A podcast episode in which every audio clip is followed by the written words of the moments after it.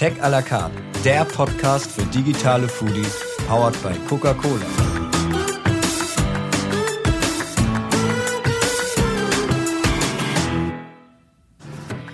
Ich möchte euch ganz herzlich zur allerersten Folge unseres Podcasts Tech à la carte begrüßen. Ich bin Laura Völlmer, Kommunikatorin bei Coca-Cola hier in Deutschland und mit meinem Kollegen Christian Rasche werde ich euch künftig spannende Einblicke in die Tech, Food und Gastrobranche bieten. Mit unserem ersten Gast, Oliver Kaltner, haben wir alle diese Themen in einer Person vereint.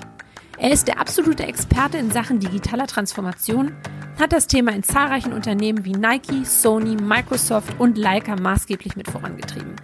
Jetzt ist er Aufsichtsratschef bei Orderbird, dem Marktführer im Bereich digitaler Kassensysteme, und er hat sich dem Thema Digitalisierung der Gastronomie verschrieben. Wir haben uns mit ihm über seine beeindruckende Karriere unterhalten.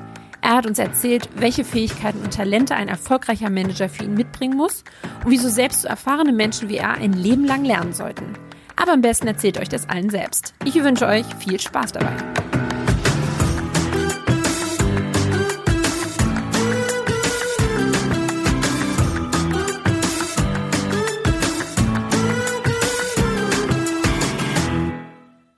Hallo Laura. Hallo Christian.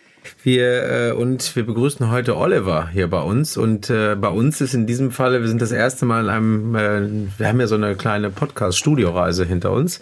Ne? Manchmal sind wir ähm, in Hamburg. In Hamburg, dann sind wir auch durchaus mal vor Ort bei den äh, Podcast-Gästen und heute sind wir äh, am Holzmarkt. Genau, drei Meter weiter von unserem Office entfernt treffen wir heute den Oliver Kaltner. Schön, dass du da bist, Oliver. Danke, und dass ich da sein darf, vor allem wieder mal eine neue Stelle in Berlin zu entdecken. Und ich dachte, ich kenne die meisten guten, aber die ist großartig hier. Äh, zu den Bar 25 Zeiten äh, gibt es da noch Erinnerungen? Da kommen wir vielleicht später noch. Da gibt es tatsächlich noch Erinnerungen. Also zeigt zwei Dinge, dass es nicht so schlimm war und dass ich vor allen Dingen mich noch erinnern kann. Ja, ja ist ja eine Kombination wichtig. In der Tat die alte Fläche der Bar 25. Genau. Und, ähm, mit jetzt den Künstlergebäuden drauf. Ja, aber wenn man sich deine Vita anguckt, die ja unglaublich beeindruckend ist, dann hast du nicht wahnsinnig viel Zeit äh, nächtelang in der Bar 25 verbracht, sondern äh, ich glaube sehr fokussiert äh, deine Karriere vorangebracht. Oder sieht das auf dem Papier nur so aus und der Oliver ist eigentlich ein ganz anderer Mensch? Ich habe tatsächlich mit viel, viel Freude und auch mit viel Ambition mich ähm, der Karriere gewidmet über viele, viele Jahre und habe auch die Vorzüge der Leistung auf der Corporate-Seite für mich einfach genossen. Ich habe beispielsweise einen Großteil der Welt einfach bereisen dürfen. Ich weiß gar nicht, wie viele Wochen, Monate ich in Japan sein durfte oder ich durfte China entdecken, ich durfte Amerika entdecken. Aber es ist schon so, dass ich sagen darf, dass ich mit sehr, sehr viel Fokus auch in den, in den einzelnen Rollen auch unterwegs war. Und damit war häufig auch tatsächlich das Freizeitvolumen ein bisschen begrenzter und das Reisevolumen exorbitant hoch. Aber ich bin ja immer der festen Überzeugung, dass man die Dinge tun soll, äh, die vielleicht mit dem eigenen Talent und der eigenen Ambition einhergehen und dann muss man auch frei entscheiden und ich habe immer frei entschieden, die Dinge so zu tun, wie ich sie auch gemacht habe. Was ist denn dein größtes Talent? Mein größtes Talent ist, dass ich mich ähm, sehr, sehr schnell in die Ideen anderer reindenken kann und kann daraus tatsächlich Business rausarbeiten. Es gibt ja sehr viele Menschen, die sind wahnsinnig kreativ und haben ganz, ganz tolle Ideen und sind aber gar nicht in der Lage, daraus ein Geschäft zu machen. Ich würde mich mal auf der kreativen Seite eher durchschnittlich bezeichnen, aber auf der Business-Seite durchaus wahrscheinlich ein bisschen talentierter. Überdurchschnittlich. Ja, zumindest äh, immer, immer wieder mit der großen Bemühung, daraus echt was zu machen, ja. Erzähl mal, wie ging's los bei dir? Wir machen an, normalerweise am Anfang immer, dass wir den Gast fragen, einfach mal so ein bisschen loszulegen, ein bisschen reinzugehen. Was waren so die Stationen? Was war wichtig? Wo ist was hängen geblieben? Was hat dich sozusagen von dem einen zum nächsten gebracht? Weil wenn man sich die Vita anguckt und der ein oder andere Hörer wird's äh, im MTF vielleicht im Vorfeld gegoogelt haben, wird sich's angeschaut haben, wird durch dein LinkedIn-Profil gegangen sein, ähm, mit großer Sicherheit, zumindest jetzt, wenn wir so die nächsten, die vergangenen Podcasts uns anschauen, ist das natürlich sozusagen, das ist High-Level-Management. Ähm, und das ist einfach wahnsinnig schön anzuschauen, wenn du, äh, wie sich das sozusagen, was, was dieser Faden, der sich durchzieht, da kommen wir nachher nochmal drauf, aber leg los. Wo ging's? Ja, ich glaube, es gibt so vier, fünf Milestones, was das anbetrifft. Also das erste war, dass ich schon während des Abiturs wusste, was ich grundsätzlich danach machen will. Und das hatte was mit Business und Business Management zu tun und das auch äh, möglichst international. Und so war für mich auch kristallklar, dass ich äh, direkt nach dem Abitur auch zu, mit dem Studium beginnen würde und eben nicht erstmal eine Ausbildung machen will. Man war das auch ganz klar, dass das ein schnelles Studium wird, um es klar zu sagen. Und ich war auch interessanterweise während des Studiums mit Abstand der Jüngste, also meine Kommilitonen waren alle so sechs Jahre älter, mhm. weil die natürlich dann den anderen Weg eingeschlagen haben. Die haben Bankkaufmann gelernt oder Industriekauffrau, um dann festzustellen, naja, ohne Studium geht's nicht weiter. Der zweite Aspekt, der mich sehr stark geprägt hat, war meine Zeit bei Nike. Mhm. Ähm, ich habe ja in Agenturen begonnen und bin dann auf die Industrieseite gewechselt und Nike war zu der Zeitpunkt, zu dem Zeitpunkt einfach tatsächlich wirklich eine komplette Just Do It Kultur. Wir sind unfassbar herangeführt worden an dieses sei mutig, du bist kreativ genug, du bist schlau genug, Dinge auch auszuprobieren, auch für diese Firma und hab vor allen Dingen auch den Mut, den Fehler zu machen, denn deine Intelligenz wird dir dabei helfen, den Fehler nicht mhm. zu wiederholen. Das war eine ganz tolle Zeit. Offen gestanden hat die dich auch so nach oben geschwemmt irgendwo. Das so Mitte, Ende der 90er. Ne? Das war das so, so Ende der, genau, Ende der 90er. Ja. Äh, gleichzeitig aber auch ähm, mit der Option, ich habe so alle sechs Monate meinen Job gewechselt, durfte dann auch äh, in die USA umziehen mhm. und kam aber dann auch genau an diesen Kontrapunkt ran, nämlich innerhalb von wenigen Wochen wurde dann entschieden, dass alle im Ausland befindlichen Mitarbeiter, Mitarbeiter Mitarbeiterinnen auch wieder zurück müssen. Ähm, und das hat was damit zu tun, dass äh, die Firma einfach feststellte, wir sind zwar wahnsinnig auf der Umsatzkurve gewachsen, aber die Kosten haben wir nicht unter Kontrolle gehabt und die, die faktisch teurer waren, waren die sogenannten Expatriates und hat man sie zurückgeschickt. Das war insofern für mich sehr, sehr wichtig, weil ich glaube, sagen Sie, ich wäre ansonsten vollkommen mental durch die Decke gegangen, weil dieses Just Do It natürlich dich auch echt pusht als junger, junger Manager. Ne? Und das hat dann doch echt geholfen. Der nächste wesentliche Punkt, den ich dann noch immer gerne anbringe, ist meine Zeit bei, bei Zeit bei Sony. Unfassbar japanisch im Detail, 2500 Artikel im Jahr und ich musste die alle irgendwie drauf haben und gleichzeitig das große Ganze natürlich mitmanagen. Aber ja auch branchentechnisch was komplett anderes. Also ja, Umdenken hoch 10, ne? Nee, gar nicht so sehr hoch 10, weil weil ich immer wieder der festen Überzeugung bin, wenn du mal in deinen Kernthemen zu Hause bist, dann solltest du nur zwei Dinge für dich immer offen lassen, nämlich den Mut zu haben, auch in andere Firmen, andere Kulturen, andere Branchen zu gehen und vor allen Dingen den eigenen Antrieb zu haben, sich nicht festzusetzen.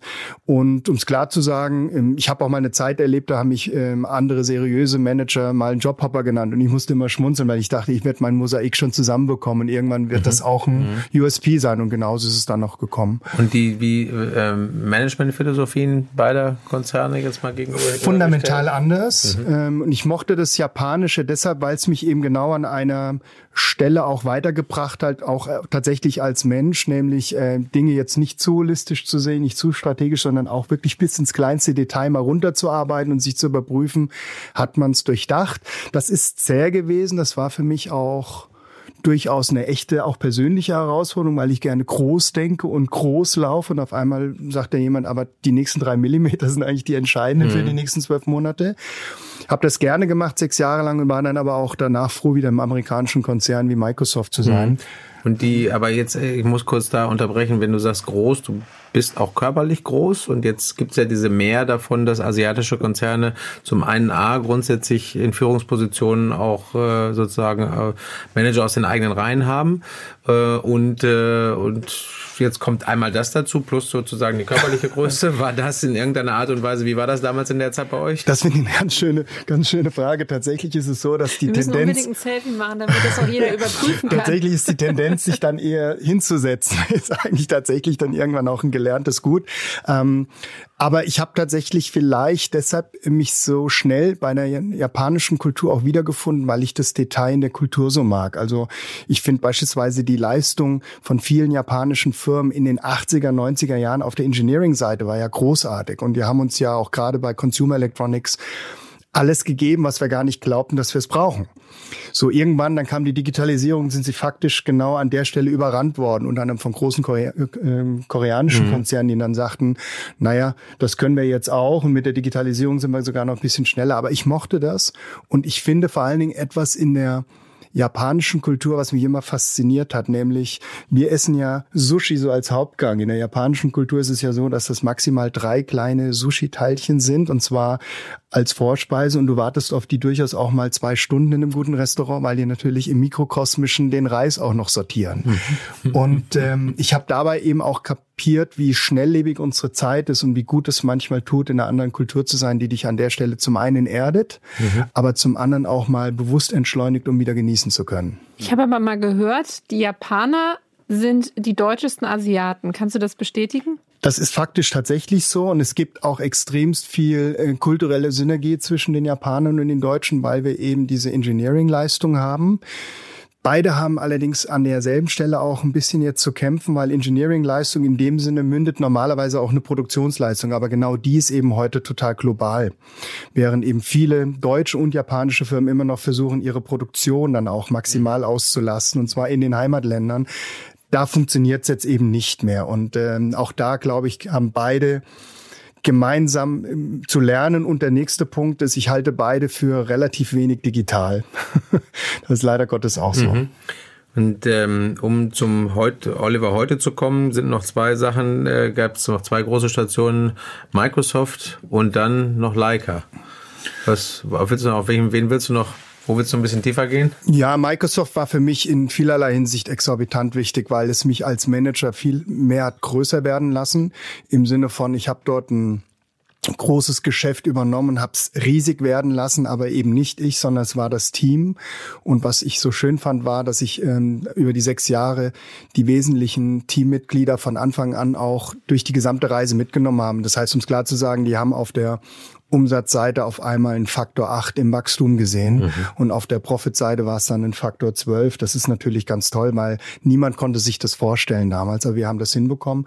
Und ähm, Leica ist natürlich ein unfassbares Privileg gewesen. Wahnsinnig schwierige Rahmenbedingungen. Der Kameramarkt geht definitiv in die Knie. Ich habe eine digitale Transformation ausgelobt, habe den großen, ich glaube auch weltweit beachteten Deal mit Huawei Smartphones hinbekommen, ähm, weil es einfach für mich darum ging, dass die wirkliche Leistung von Leica in der jetzt mittlerweile 108-jährigen Geschichte ja immer in der optischen Engineering-Leistung war. Und ich sagte, man kann nicht ignorieren, dass sich Nutzer auf ein anderes Hardware-Piece eingelassen haben. Und die Kameraindustrie hat ja Smartphones regelrecht verteufelt. Und ich sagte, nein, ich baue jetzt die Brücke. Und die Brücke hat, glaube ich, allen gut getan. Mhm.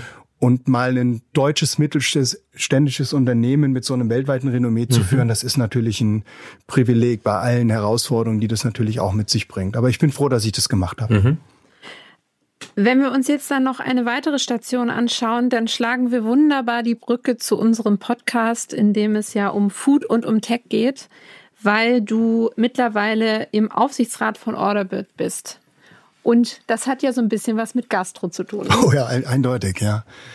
Na, das Jetzt ist wir erstmal genau Orderbird, wieso, weshalb, warum, was, macht, was machen die, ab, abgesehen davon, dass wir natürlich die alle am Tisch sitzen hier, die ja. verdammt gut kennen äh, und hoffentlich auch der eine oder andere Hörer, aber es gibt auch ein paar nicht. Orderbird ist ein ganz wunderbares Fallbeispiel für ein junges deutsches Unternehmen, das sich eine Branche rausgesucht hat und der Branche dabei hilft, mit Digitallösungen tatsächlich einfach faktisch besseres Geschäft zu machen. Das heißt, es werden dort Kassenlösungen angeboten, die zu dem Zeitpunkt noch ausschließlich auf ähm, Apple iOS-Basis waren, mittlerweile auch auf Android, um einfach auch zu sagen, ähm, du brauchst gar nicht mehr so waghalsig in die Hardware investieren, sondern das, was entscheidend ist, ist im Grunde die Software und die sogenannten Cloud-Lösungen. Mhm. Ob es jetzt darum geht, ähm, das Kassenbuch zu führen, ob es darum geht, die kompletten weiteren Leistungen wie Lieferservices etc. dran zu docken.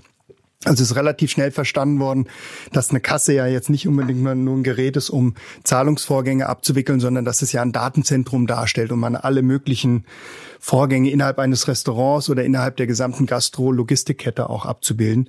Und ich bin gefragt worden, ob ich dort in den Aufsichtsrat gehe. Ich bin dann auch gebeten worden, den Vorsitz zu übernehmen. Das ist eine Aktiengesellschaft. Also ich bringe eine ganze Menge auch an Corporate Governance Erfahrungen mhm. mit rein. Es macht aber extrem viel Spaß. Warum? Naja, weil die gesamte Industrie, die gesamte Branche Gastro steht ja vor der großen Veränderung, nämlich über die Fiskalisierung kommt die Digitalisierung. Mhm.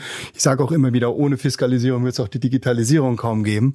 Also der Gesetzgeber. In der Branche wahrscheinlich. In der Branche wahrscheinlich nicht, nicht ja. ja. Und der Gesetzgeber gibt einem wirklich hier die Möglichkeit, neu aufzusetzen. Und es macht extrem Spaß, weil diese Branche steht ganz am Anfang der Digitalisierung, ganz, ganz mhm. am Anfang. Und wie tief hast du, bevor du dort äh, diese Position innehattest, dich mit dem Thema Gastronomie auseinandergesetzt? Warst du schon immer äh, von Business-Seite daran interessiert oder musstest du dich da komplett neu einarbeiten? Wie viele Berührungspunkte waren vorher schon da? Das ist eine sehr schöne Frage. Also das eine ist, ich bin intensiver Restaurantgänger.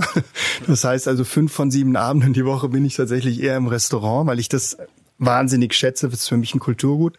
Der zweite Punkt ist, ich komme natürlich aus Microsoft-Denke heraus, aus was sind digitale Lösungen, welche Branchen sind nicht digitalisiert und somit war das natürlich auch sehr, sehr eindeutig ein Feld, von dem ich sagte, da passiert noch zu wenig. Und da muss sehr, sehr viel passieren, weil aus meiner Sicht die gesamte Ablauforganisation, die gesamte Grundlogistik in der Gastrobranche einfach nicht stimmig ist. Also sich auf ein Bauchgefühl der letzten 30 Jahre beschränken zu wollen, hat selbst in den letzten 30 Jahren nicht optimal funktioniert. Und man sieht ähm, vielleicht eher ein Hindernis in der Digitalisierung, weil es nun mal dann so ist, dass die Kasse dann jetzt auch online ist. Aber ich sehe viel mehr die Chancen, die vorhandenen reichhaltigen Datenpunkte zu nutzen, um einfach ein besseres Geschäft zu machen, mit dem Ziel, den Kunden jeden Tag optimal abzuholen. Und das wird ja immer kompetitiver, dieses Feld. Deshalb, ich musste mich da nicht so sonderlich viel drauf einarbeiten und mein Werdegang kommt mir natürlich immer wieder an der Stelle auch ein Stück entgegen. Ich kann mich sehr, sehr schnell in neue Situationen reinarbeiten und reindenken, weil ich am Ende des Tages mich ja auf eine Digitalerfahrung auch berufen kann und das hilft. Vielleicht, wir müssen aber vielleicht noch mal ganz kurz das Thema Fiskalisierung und in der, in der Gastebranche, äh, vielleicht sagst du da noch mal zwei, drei Worte zu, weil wir sind natürlich jetzt, ne, stecken da etwas tiefer drin. Es gibt eine gravierende Veränderung da ähm, und die ist in der Tat durch den Gesetzgeber äh, sozusagen ähm, entstanden und da tut sich jetzt ganz, ganz viel in der deutschen und aber auch europäischen Gastrolandschaft. Mhm. Wie hilft das Orderbird oder eigentlich war es ja sozusagen einer der Gründe, warum sozusagen Orderbird sicherlich auch entstanden ist und sich so entwickelt hat. Und vielleicht, entschuldige, dass ich unterbreche, ja. auch nochmal zu sagen, was passiert da eigentlich, weil nicht jeder, der zuhört, weiß ja, was passiert. Exakt. Also bis dato ist es ja so, dass wenn ich ein Restaurantbesitzer bin, ich einfach eine ganz normale Steuererklärung pro Jahr mache. Mhm. Die Fiskalisierung sagt, die Kasse muss jetzt online sein, denn der Gesetzgeber weiß, dass ähm, ja nachgewiesenermaßen bis zu 30, 40, manchmal sogar 70 Prozent der Umsätze die Kasse nie gesehen haben. So und der Gesetzgeber lässt sich natürlich an der Stelle dass ähm, die Steuer, die Steuergelder dort jetzt auch nicht mehr entgehen. Wir haben eine andere Branche, in der ähnlich negativ über die Fiskalisierung gesprochen wurde und jetzt sagen die großen Player innerhalb dieser Branche, dass es eigentlich eine Heilsbringung war, nämlich die Taxibranche. Warum? Ganz einfach, der Kunde weiß heute ganz genau, das, was auf dem Taxometer ist, ist auch das, was ich am faktischen bezahlen muss und Schwarzfahrerei hat mehr oder weniger in dieser Branche einfach tatsächlich keinen Grund mehr so. Und ich glaube, dass die Restaurants und nicht nur die Restaurants, die sich der Digitalisierung widmen und somit über die Fiskalisierung gar nicht mehr so negativ sprechen, auch begreifen werden, dass ihre Ablauforganisation dadurch besser wird. Und das hat viel damit zu tun, wer füllt tatsächlich eigentlich meine Gefriertruhe? Wie funktioniert das? Wer füllt meine meine, meine Kühlschränke.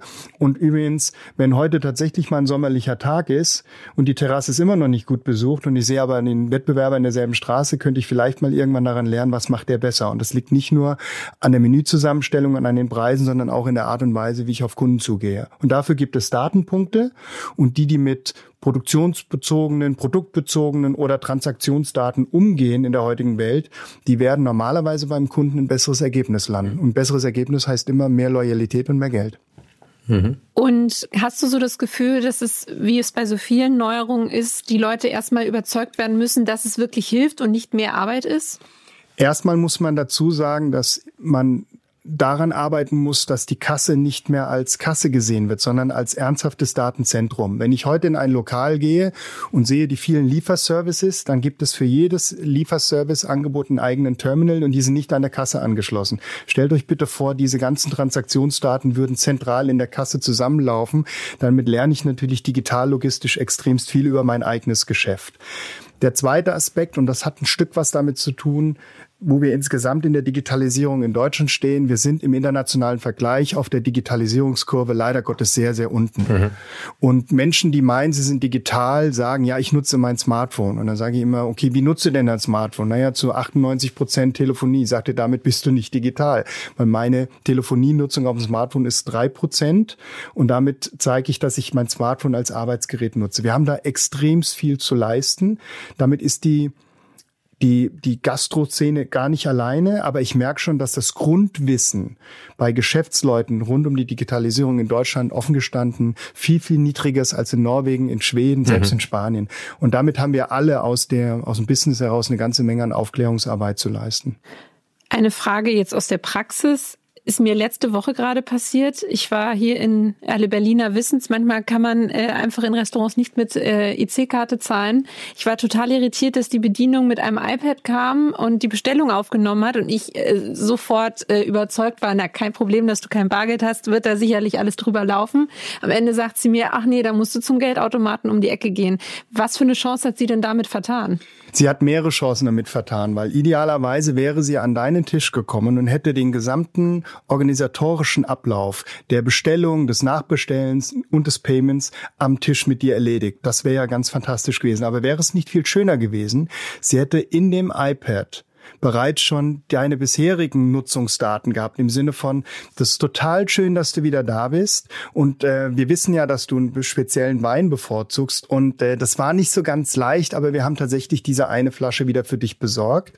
Und du wärst total glücklich darüber. Warum? Weil du damit nicht gerechnet hättest. Wie hoch ist die Wahrscheinlichkeit, dass deine Verweildauer in dem Restaurant an diesem Abend länger ist? Und wie hoch ist deine Wahrscheinlichkeit, dass du wiederkommst? Und noch einen Wein mehr trinken. Und du würdest womöglich, ja, dann müsstest du allerdings aufpassen, weil äh, du wirst ja vielleicht auch mit dem Auto nach Hause fahren. Da müssen wir natürlich immer noch ermahnen. Aber faktisch ist es doch so, wir leben auf so vielen anderen Digitalplattformen genau dieses Prinzip aus. Ich möchte an der Stelle mal Amazon nennen die genau dort Nutzungsdaten, die wir selber reingeben, wieder zurückspielen im Sinne von permanenter Empfehlung und denk mal darüber nach und darüber nach. Und damit hat etwas sehr Natürliches entstanden. Nur in der Gastronomie ist das überhaupt nicht so. Und ich finde es sehr schade, wenn ich eine Loyalität zu einem Restaurant aufbauen möchte und nur durch einen Wechsel auf der Kellnerseite fange ich wieder an, im Grunde genommen neuer Kunde zu sein. Obwohl ich vielleicht sage, aber ich bin hier in den letzten 14 Tagen siebenmal gekommen, warum muss ich jetzt wieder von vorne anfangen?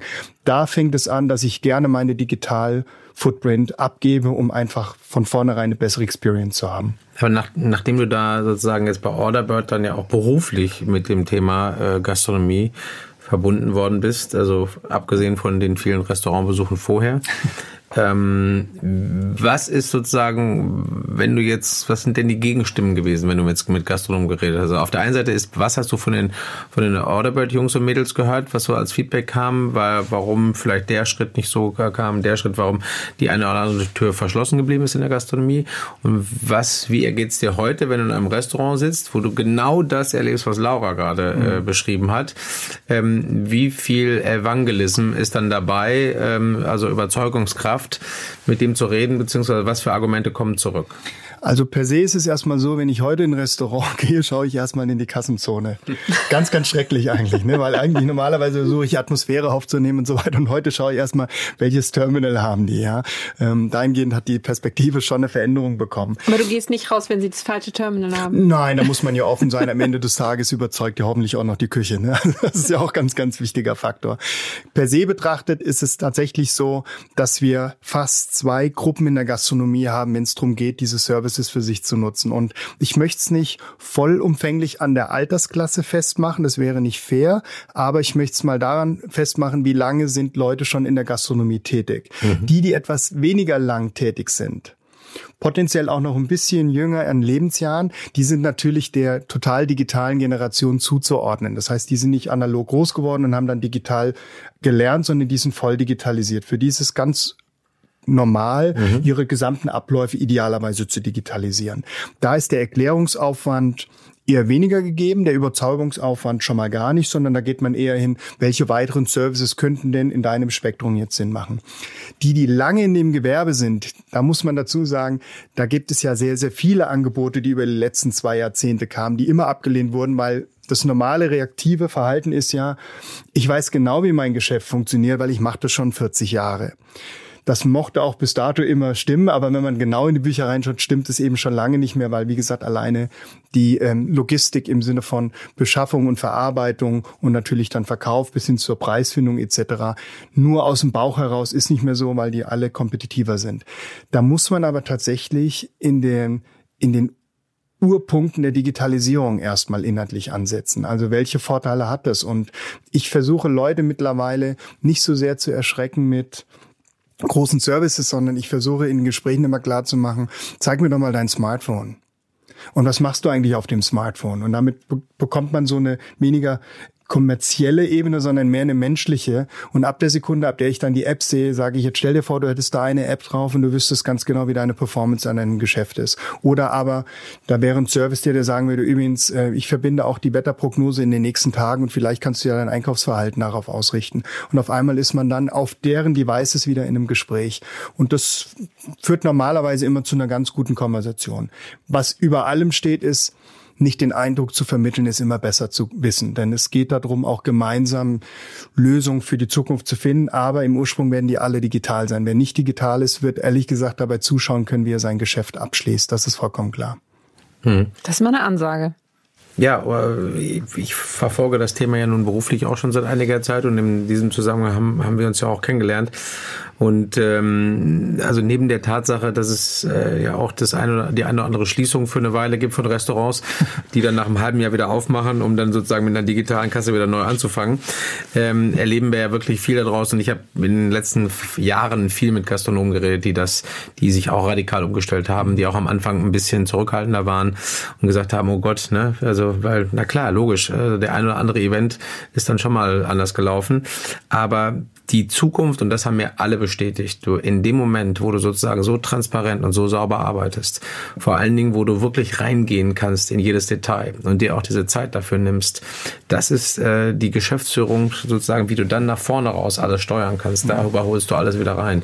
Und ich habe auch von vielen Gastronomen gehört, dass sie, äh, also abgesehen davon, auch viel, viel besser schlafen äh, äh vor Betriebsprüfungen und allen anderen Sachen, weil sie eben wissen, das ist, ich steuere meinen Laden jetzt ganz anders. Es gibt aber noch eine andere Ebene. Es gibt gibt noch tausende von Restaurants in Deutschland, die haben noch nicht mal eine Website. Hm. Und ab der Sekunde, ab der ich den Gastronomen tatsächlich mit dessen Smartphone habe, dann sage ich so, und jetzt geh mal auf Google Search und such mal dein Restaurant. Ohne Website finde ich ja im Grunde gar nicht statt digital. Und das ist so ein Wake-up-Call für viele, dass sie auf einmal feststellen, hm, wie soll mich jetzt eigentlich tatsächlich jemand überhaupt finden? Ist das noch so? Ich hatte, wir, wir hatten wahrscheinlich den gleichen Ansprechpartner, mit dem wir über dieses Thema Website für Gastronomie geredet haben.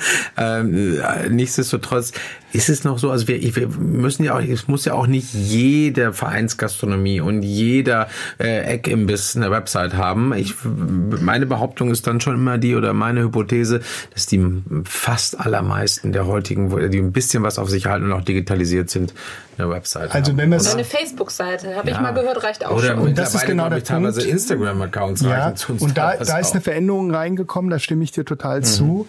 Ich glaube, dass das Website-Argument war so dieser Weckruf und dann haben sie auf einmal, und das ist ja meistens so, dass in der Gastronomie extremst viele Familienbetriebe sind. Und dann sind dann doch die Jüngeren zum Zuge gekommen und sagten, na, Website ist eigentlich auch alt, äh, du brauchst einen Instagram-Account oder du brauchst einen Facebook-Account. Und ab der Sekunde bin ich ja digital und ab der Sekunde bin ich auch tatsächlich in den Search Machine zu finden, weil die schon begriffen haben, bis du soweit bist, dass dich Kunden beurteilen, das ist ja nochmal die nächste Strecke. Aber die Kunden müssen dich ja per se erstmal finden. Und äh, ich erkenne das ja sicherlich auch. In den großen europäischen Metropolen haben wir mehr und mehr tatsächlich internationale Touristen. Und da ist eines ganz, ganz logisch. Ich gehe eben nicht mehr zum Hotel an die Rezeption und lass mir ein ähm, Restaurant empfehlen, sondern ich sage einfach Italian Restaurant nearby. Und dann sagt mir Google im Grunde, was die Welt ist. Und in der Welt muss ich stattfinden. Und das heißt, ich muss mindestens irgendwo eine Digital Footprint mhm. haben. Also ist im Prinzip wichtiger, dass du ähm, bei Google auffindbar bist, als dass dich der Concierge vom Adlon kennt. Absolut, denn der Concierge von Adlon, der sagt mir wahrscheinlich in der Kategorie der Top 10 Restaurants in den oberen Preissegmenten, wie es funktioniert, aber faktisch ist der durchschnittliche Tourist ja ein etwas offener und der sucht sich alles aus. Wobei auch moderne ähm, Concierge-Leistungen ähm, mittlerweile dahin gehen, dass sie sagen, vielleicht stelle ich erstmal die Frage, was ich wirklich suche. Also da passiert ja auch eine Menge. Man muss das ganze Leben nicht Google überlassen, aber tatsächlich ist eine Menge an Search bei Google. Wenn man sich jetzt anschaut, äh, ich kann mich auch noch an Restaurants erinnern vor ein paar Jahren, da kam es da rein und da standen dann mindestens ein iPad, sei es von Orderbird oder äh, von auch jemand anders. Äh, es gibt ja mindestens noch ein, zwei große, größere Player im ähm, iPad-Kassenformatsystem. Ähm, und da stand aber daneben dann das iPad von äh, einem Online-Reservierungssystem mhm. und dann vielleicht, keine Ahnung, noch ein anderes. Da hat es ja nun auch eine Entwicklung gegeben. Also wie sie siehst du das? Weil das ist auch für viele am Anfang haben gesagt, okay, gut, jetzt muss er erstmal rein und äh, ich brauche das, das und das und das. Und dann kommen wir zu diesem ganzen Thema Software as a Service. Mhm. Das ist, glaube ich, auch nochmal ähm, auf, diesem, auf dieser Wegstellung. Da ist für den Gastronomen natürlich auch nicht mehr so ganz einfach, da einen Überblick zu halten. Was macht er dann da? Was, wie siehst du das, was in den letzten Jahren passiert ist? Wo, wo stehen wir jetzt und was ist der nächste Schritt? Es gibt tatsächlich, und das werden wir alle beobachten können, zwei Negativphänomene, wenn ich heute in in ein Restaurant gehe. Das eine ist, dort, wo früher mal eine Kasse stand, sind heute bis zu sieben Terminals. Wie schön wäre es, wenn diese ganze Hardware wieder verschwindet und eben zentral in einer Piece of Hardware die Drucker stattfindet. der Lieferdienste, die haben wir genau. noch. alles raus, alles raus.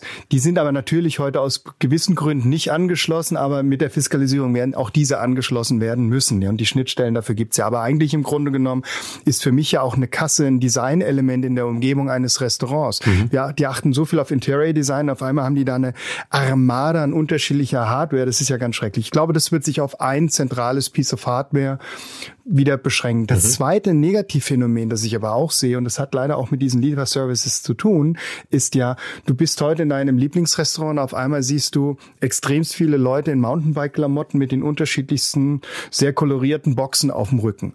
Und ich habe mir irgendwann mal die Frage gestellt, warum ist das denn eigentlich so? Und wenn man dann genauer eintaucht, dann merkt man, warum Digitalisierung extremst wichtig ist. Denn ihr geht heute an euer Smartphone ran, ihr sitzt zu Hause und ihr sucht euch irgendwie ein asiatisches Essen aus und ihr gebt es ganz normal, relativ schnell mit ein paar, äh, mit ein paar Tipps gebt ihr einfach die Order tatsächlich ab.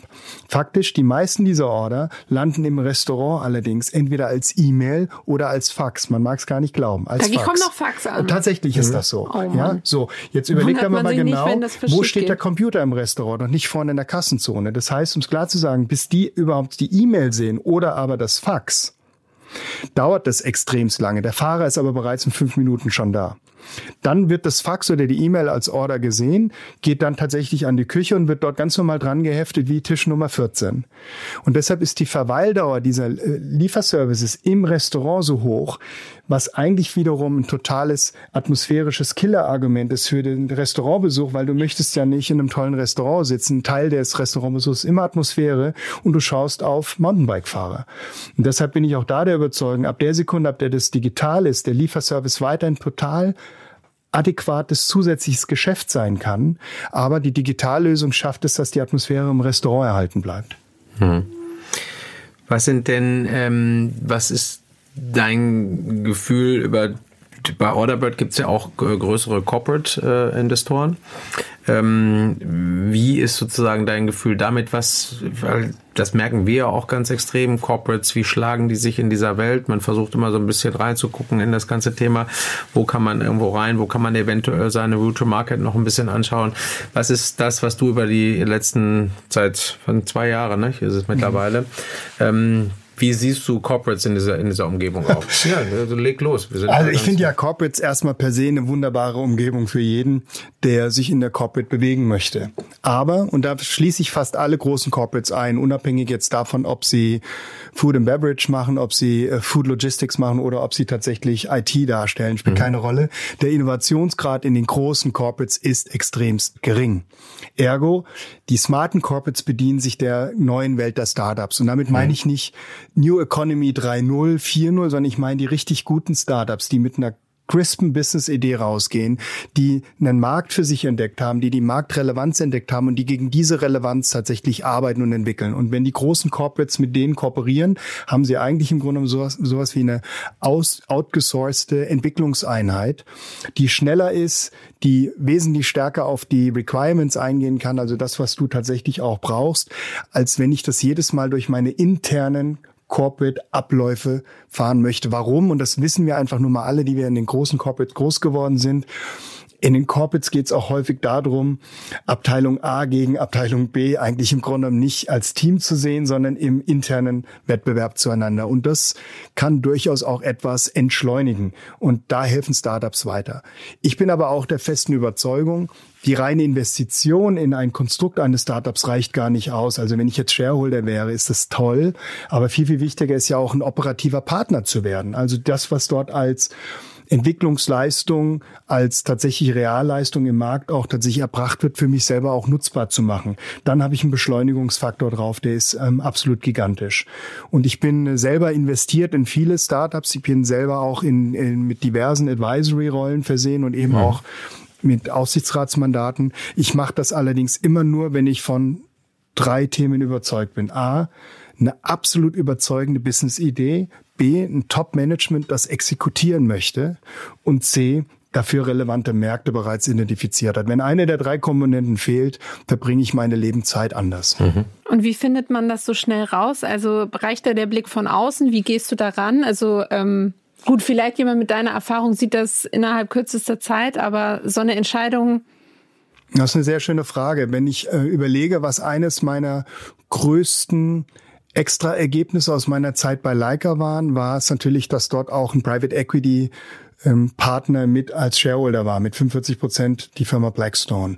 Und das hat mir die, den Blick in diese Private Equity Umgebung ge gegeben und auch die, ähm, die mit großem Kapital in Companies reingehen. So und seitdem supporte ich auch immer mal wieder entsprechende Due Diligence-Prozesse etc. Das heißt, um es klar zu sagen, ich bin eh ein sehr faktisch numerischer Mensch. Also ich lebe eher aus einem Excel-Sheet als aus einem Word oder aus einem PowerPoint-Dokument.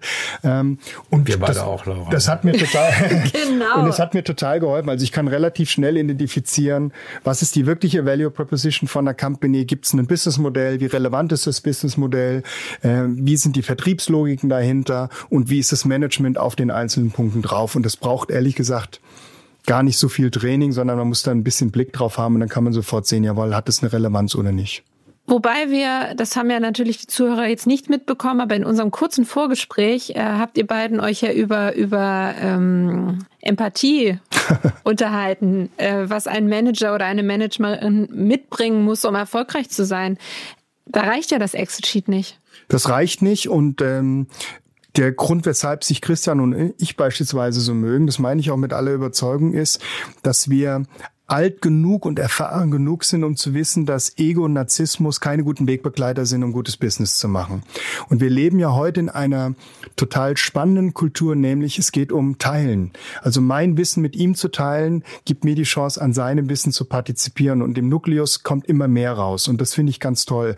Wenn ich das mit deutlich jüngeren Menschen heute so teile, dann ähm, verstehen die gar nicht, worüber ich spreche, weil die, für die ist das ganz selbstverständlich. Normal, ja? selbstverständlich. Ja. Und ähm, auch genauso das Thema ist ein anderes Thema, Work-Life-Balance. Also wir haben das noch wahnsinnig diskutiert, weil wir es gewohnt waren, in den großen Corporations auch mal die 60, 70, 80 Stunden Woche runterzureiten und haben ja eher auf dem Live Thema gearbeitet, um eine Work-Life-Balance herzustellen.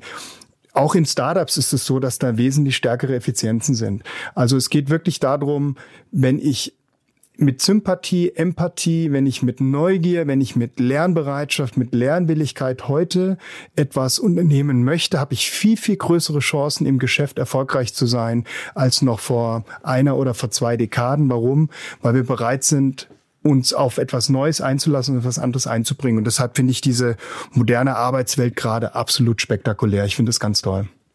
Was die Leute, die jetzt zugehört haben, kurz gelernt haben in den letzten zwei Minuten, ist ja auch der Wahnsinn.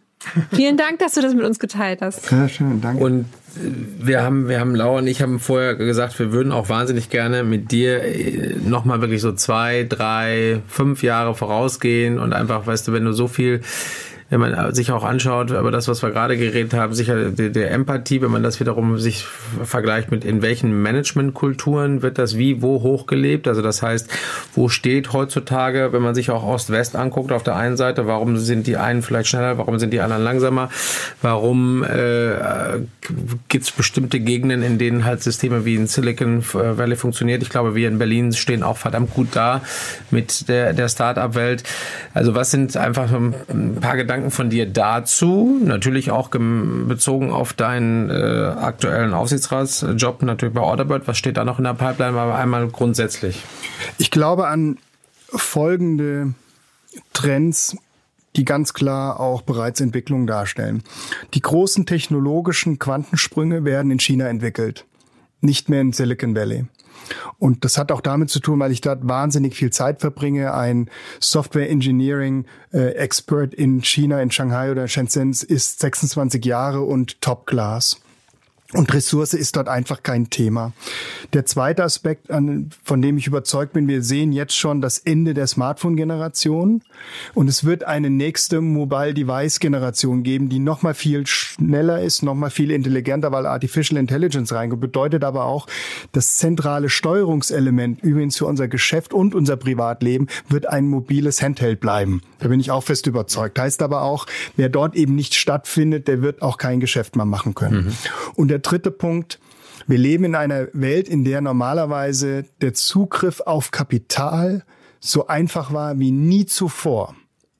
Aber zu glauben, dass ich mit einer spinnerten Idee Zugriff auf Kapital bekomme, der ist heute genauso falsch unterwegs wie noch vor vielen, vielen Jahren. Wer heute eine tolle Business-Idee in einen ganz, ganz properen Businessplan überträgt, der hat heute die Chance, Kapitalgeber zu finden, die ihm sofort dabei helfen oder ihr dabei helfen, daraus solides Geschäft zu machen. Und ich sag's immer wieder, ich treffe heute gerade auch in Startups auf eine Generation von Leuten, wenn ich mir deren Ausbildung anschaue.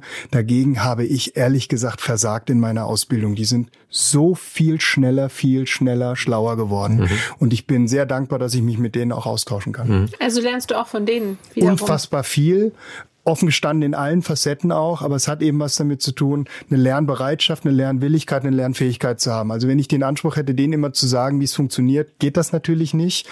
Und ich bin sehr, sehr dankbar, dass ich von denen extrem viel schnell und, und, und Tolles lernen darf.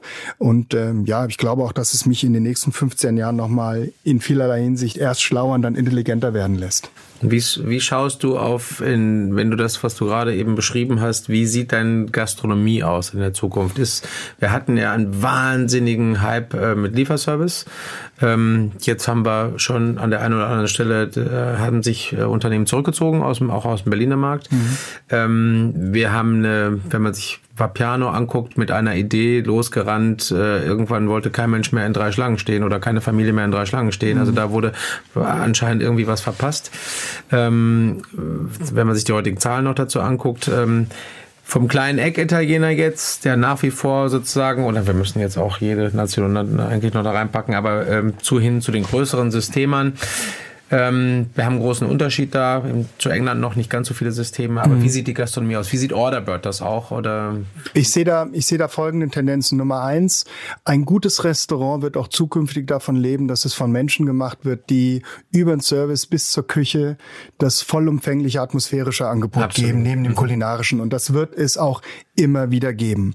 Dann gibt es diesen Bereich, ich möchte eigentlich im Grunde eine Grundversorgung in der Nahrungskette haben.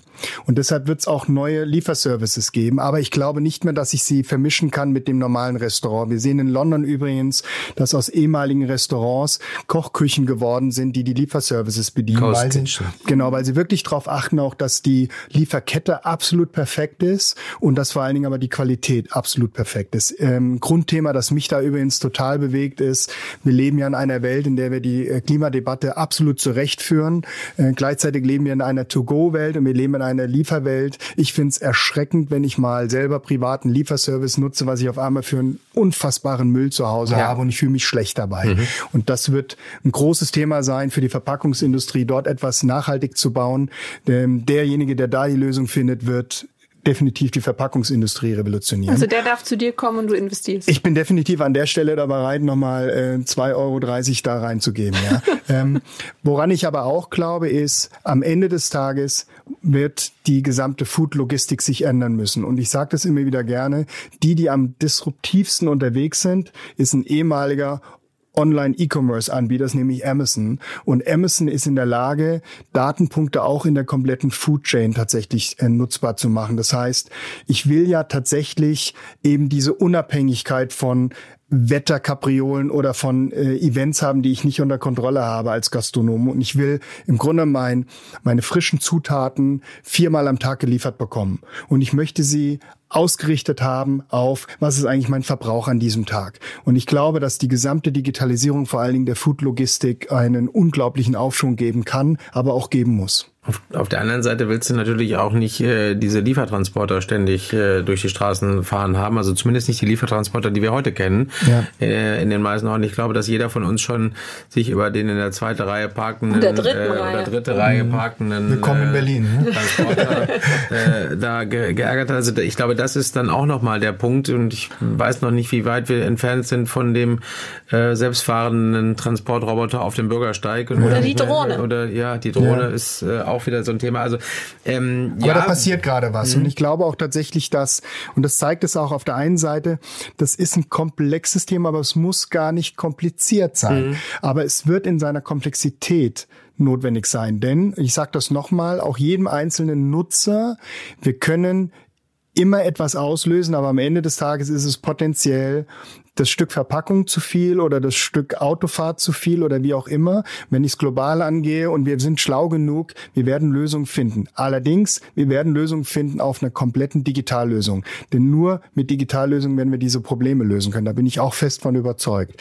Wenn ich es aber nach vorne betrachte, sage ich nur, wird die Gastronomie einen unglaublich wertvollen Beitrag dazu leisten. Warum? Weil Gastronomie faktisch jeden einzelnen Menschen auf diesem Planeten tatsächlich beschäftigt. Also wir haben alle damit zu tun und das finde ich das Tolle. Also es ist nicht irgendwie wie eine Softwareindustrie, wo viele Leute sagen, damit habe ich nichts zu tun. Gastronomie beschäftigt uns am Ende des Tages alles, alle, ob ich jetzt wirklich in einem top italienischen Restaurant bin, ob ich jetzt in der Dönerbude bin, ob ich jetzt ähm, in Berlin bin oder von mir aus auch in Paderborn. Bielefeld gibt es ja faktisch auch.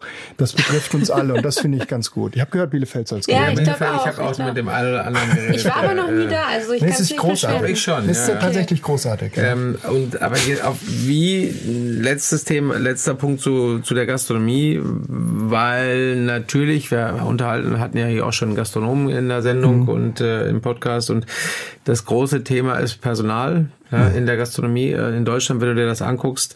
Ähm, deswegen haben es vielleicht größere Outlets auch dann an der anderen Stelle schwieriger. Kleineren machen es dann vielleicht, also ich, wenn ich mag das jetzt ab, kleinere meine ich jetzt ein bisschen familiär, fast ja, vom Freundeskreis ja. heraus. Das merken wir hier in Berlin ganz viel, wie solche Sachen entstehen, wo dann wirklich eine, fast eine kleine, aus einer WG wird dann ein Gastro Gastroobjekt, äh, was sie dann betreiben. Das ist dann viel Herzblut da drin, wie früher die Familienunternehmen. Wie siehst du das? Wie sieht das auch in Orderbirds? In Hamburg fehlen, glaube ich, alleine 5000 Jobs in der Gastronomie, hat, mhm. letzte, hat der Christoph Strenger gesagt, mit ja. dem wir geredet haben. Ähm, das ist ein Thema. Das ist sogar ein Riesenthema. Faktisch allerdings ist die Gastronomie damit natürlich nicht alleinstehend, sondern überall dort, wo wir Servicefunktionen haben, sehen wir diesen brutalen Aderlass.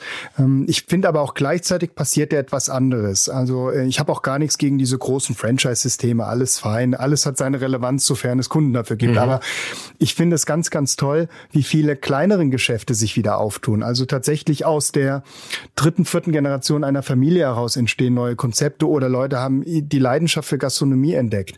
Und wenn man denen jetzt auch noch dabei hilft, dass es auch noch kaufmännisch sinnvoll ist, umso besser. Aber ich finde ja, Gastronomie ist eben auch unfassbar mit Herzflut in Verbindung zu bringen. Und weil wir so und vielleicht auch ein Stück immer dieses Digitale diskutieren, ist das eigentlich noch menschlich? An der Stelle wird Gastronomie, auch wenn sie digital im Ablaufprozess ist, genau über den menschlichen Faktor extra Punkte sammeln können. Und das finde ich so gigantisch. Also gerade. weil dann doch ein, ein, eine Kellnerin oder ein Kellner aus Fleisch und Blut serviert und noch kein Roboter. Ja, oder die tatsächlich das, die, der kleine Bäckerladen um die Ecke, wo es wirklich noch darum geht, mit Konsequenz sein, sein Gebäck zu machen und eben darüber auch ganz authentisch reden zu können. Und da gehe ich ganz gerne hin. Und das finde ich einfach ganz toll, weil die Menschen sind die, die am Ende des Tages auch das Produkt irgendwie authentisch darstellen. Das ist wunderbar, denn wir haben, wir sagen bei uns auch, es ist ein, es ist und bleibt ein People's Business, ja. äh, die Gastronomie, und wir haben den, wir haben auch bei uns den Handshake-Faktor, wenn du so willst, äh, als ein, eine neue Berechnungsart reingebracht, weil bei uns im Hause es gibt niemanden, der so viele Kundenhände schüttelt mhm. jetzt wie äh, der Coca-Cola-Verkäufer, denn das, wir haben sehr sehr breiten, wunderbaren Kundensegment, Kundensegment, und du merkst es immer wieder, wie wichtig wichtig das ist, dieser Handshake-Faktor des People's Business, die Hände schütteln, draußen sein, reden. Ähm, denn das ist nach wie vor, glaube ich, eine der wichtigsten und wunderbarsten Eigenschaften der Gastronomie, warum wir da hingehen. Und nicht alles besser wissen, sondern zuhören und lernen. So, das gehört ja, nämlich auch absolut. dazu. Ne? Ja. Wir haben eine eine Kategorie, die für uns ganz wichtig ist. Die etabliert sich so langsam. Die etabliert sich so langsam. ähm, dann weiß aber auch jeder, dass es zum Ende zugeht. Und es ist wie immer, die Zeit ist so schnell rum, dass wir das eine oder andere äh, auf jeden Fall beim zweiten Mal in der zweiten Staffel mit dir wiederholen äh, müssen, beziehungsweise nicht wiederholen, sondern fortsetzen. Ähm, wir haben eine Kategorie, die nennt sich Feiern und Bedauern. Mhm. Und äh, von daher die Frage an dich, was feierst du gerade, was feierst du heute und äh, gibt es auch vielleicht etwas, was du bedauerst? Ähm, einfach raus damit. Finde ich sehr, sehr schön. Was ich tatsächlich jeden Tag mache, und das klingt jetzt ein bisschen holistisch, philosophisch, aber ich feiere Momente. Also ich finde mehr denn je wahnsinnig schön, wenn ich äh, meinen Tag abschließen kann und kann mich auf äh, gute Gespräche beispielsweise ähm, irgendwie so berufen, die ich heute hatte. Und das ähm, ist für mich ehrlich gesagt ein totales Lebenselixier geworden. Und ich neige dazu, ernsthaft nichts zu bedauern, weil wenn ich etwas bedauern müsste, dann hätte ich etwas nicht gesehen, nicht wahrgenommen. Aber ich bleibe neugierig genug, damit mir das nicht passiert. Also das Bedauern rund um das Bedauern möchte ich nicht bedauern wollen. Was für ein toller Satz. Wunderbar. Und ich feiere auf jeden Fall dieses Gespräch heute. Ich habe so viel gelernt. Christian? Ja, also ich, äh, ich feiere definitiv, dass wir uns vor ein paar Jahren kennengelernt haben ja. und äh, einige äh, Wegschritte auch schon gemeinsam machen konnten und hoffentlich noch viele weitere machen werden. Und äh, spannend, was da jetzt noch kommt, aber darüber reden wir, wie gesagt, dann auch nochmal in der nächsten äh, Folge, die wir mit Oliver Kaltner zusammen machen. Vielen Dank, dass du heute hier warst. Danke, dass ich da sein durfte. Vielen Merci. Dank. Und mich nehmt ihr dann auch irgendwie Ja, mit, natürlich. Ne? Immer gerne. Laura, wir sind doch schon, wir sind hier ein eingespieltes Team jetzt. Genau. Dankeschön. Tschüss. Danke, tschö, tschö. So, das war die erste echte Folge von unserem neuen Podcast Tech à la carte. Ich hoffe, sie hat euch gefallen und Christian und ich würden uns wahnsinnig freuen, wenn ihr dabei bleibt und am besten gleich auf den Abo-Knopf drückt. Natürlich freuen wir uns auch über Kommentare auf unserem Instagram-Channel. Wo ihr uns sonst noch so findet, könnt ihr in den Shownotes nachlesen. Da findet ihr auch noch ein paar zusätzliche Infos zu unserem lieben Gast Oliver. Wir freuen uns über euer Feedback und natürlich auch, wenn ihr uns weiterempfehlt. Bis zur nächsten Woche würde ich sagen. Habt ihr eine gute Zeit. Bis dann.